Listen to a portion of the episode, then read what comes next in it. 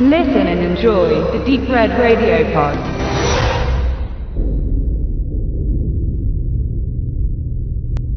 ...1999, wir erinnern uns. Drei Filmstudenten machten sich auf in den Black Hills Forest, um eine Dokumentation über die legendäre Blair Witch zu drehen.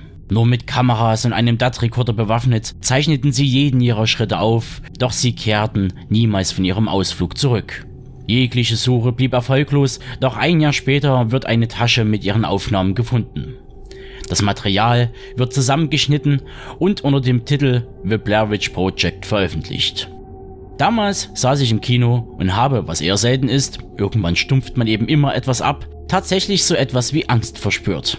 Und vielen anderen erging es ähnlich. Man ertappte sich dabei, dunkle Ecken zu meiden oder gar nächtens den ein oder anderen Park zu betreten. Völlig irrational sicherlich, aber da waren eben diese Ängste, diese Urängste. Könnte denn da etwas im Verborgenen lauern? Hat da gerade etwas geraschelt? Und was sind das da für Geräusche? The Blair Project aus der Feder von Daniel Myrick und Eduardo Sanchez hat eingeschlagen wie eine Bombe. Das Genre des Found-Footage-Horror war geboren und zog weitere Epigonen wie die zunehmend müde gewordene Serie Paranormal Activity nach sich. Oder konnte mit einigen wenigen untypischen Werken wie The Bay oder Trollhunter überzeugen. Und damit erlebte das Found-Footage-Genre in den letzten 18 Jahren seine Auf- und Abs und ist bis auf wenige Streifen in den letzten Monaten ziemlich in Vergessenheit geraten. Die Leute waren es zurecht leid, mit Wackelkamera, Terror und Jumpscares abgefrühstückt zu werden.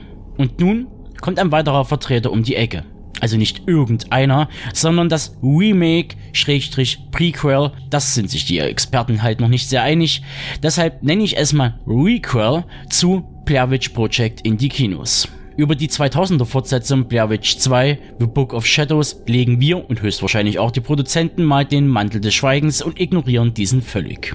Der mit Blair Witch betitelte und lang gehütete Film unter der Führung von Adam Wingard, Your Next, versucht dabei in die Fußstapfen seines Vorgängers zu treten und füllt diese leider nicht ganz so aus, wie es sich wahrscheinlich die Produzenten gerne gewünscht hätten.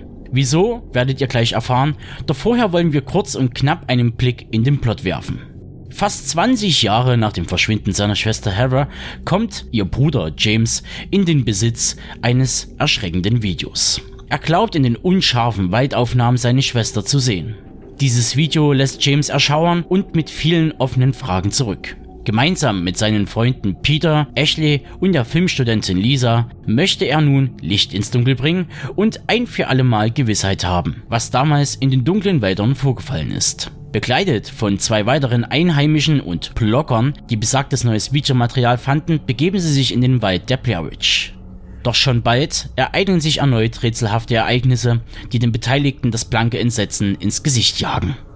Hm, werden jetzt wahrscheinlich einige sagen und denken.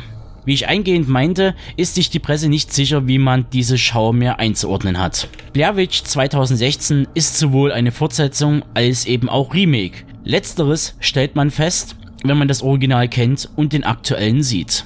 Alles war schon einmal da gewesen. Wackelkamera, das Spiel mit den Ohrängsten oder das Ausstaffieren der Szenerie mit den üblichen Püppchen aus Zweigen und Kordel. Okay, diesmal ist man mit neuester Technik ausgestattet, zum Beispiel einer Drohne oder Actioncams, die aber im Bestfall ausfallen, kaputt gehen oder nicht richtig bedient werden. Ein Fakt, der allerdings oft auf die Dummheit der Protagonisten zurückzuführen ist oder besser gesagt aufs Drehbuch. Denn kommt es trotz modernsten Know-how zum Ausfall, sehen die Bilder, die wir präsentiert bekommen, aus wie in 1999 geschossen. Bildfragmente, Störungen und so weiter. Ehrlich jetzt, jeder, der mit solcherlei Technik im realen Leben arbeitet, weiß, das ist totaler Schwachsinn und so typisch Hollywood-Klischee wie die im falschen Moment ausfallende Taschenlampe. Und da liegt vielleicht auch schon die Krux. Zum einen will man an das Original anknüpfen und zum anderen bemüht man sich darum, eine zeitgemäße Version auf die Leinwand zu bringen. Entweder man macht das eine oder das andere, aber nicht beides zusammen. Das funktioniert nur bedingt. Wo sich Blair Witch Project von 1999 als eine runde und solide Sache entpuppt, so bekommt man mit Wingards neuer Version eine aufs simpelste runtergebrochene Story mit unsympathischem Personal und After Effects präsentiert. Alles ist etwas trüber und den Sehgewohnheiten der heutigen Generation angepasst. Wo das Original aus Ermangelung von einem nennenswerten Budget, damals 40.000 Dollar, das Beste aus der Sache machte und lieber auf den ein oder anderen Kniff verzichtete, bevor dieser den Film ruiniert, so geht man mit dem Requel einen anderen Weg. Ich bin unvoreingenommen in die Pressevorstellung gegangen, aber habe feststellen müssen, dass sich Blair Witch wie ein Produkt von der Stange anfühlt. Die Produktion ist solide, aber das, was dem Original innewohnt, fehlt der Fortsetzung komplett, nämlich der Mythos und der Schrecken vor dem Unbekannten. Hier wird wirklich alles gezeigt. Wer John Carpenters in The Mouth of Madness, die Mächte des Wahnsinns kennt, weiß, was ich meine. Ich rede da vom Finale, das mächtig in die Hose gegangen ist, weil man mehr wollte, aber letztlich nur wenig liefern konnte.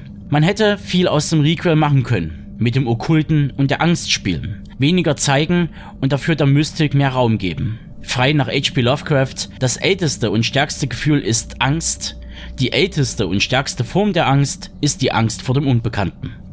Wie dem auch sei. Drei Sachen sind zu konstatieren. Wer das Original nicht kennt und sich gerne unterhalten fühlt, wird mit Blair Witch einen Film bekommen, der weder wehtut, noch einem sonderlich aus den Socken haut und am ehesten zum Date-Movie langt. Zweitens hat das 5 Millionen Projekt mit einem Umsatz von bisher 30 Millionen an den Kinokassen eh schon gewonnen und da dürfte es nur eine Frage der Zeit sein, wann eine Fortsetzung nachgeschoben wird. Und drittens, wer 1999 im Kino saß und sich schocken ließ, der sollte um Blair Witch 2016 einen Bogen machen und lieber das Original in den Player schieben. Oder einfach mal H.P. Lovecrafts Dreams in the Witch House, die Träume im Hexenhaus, lesen.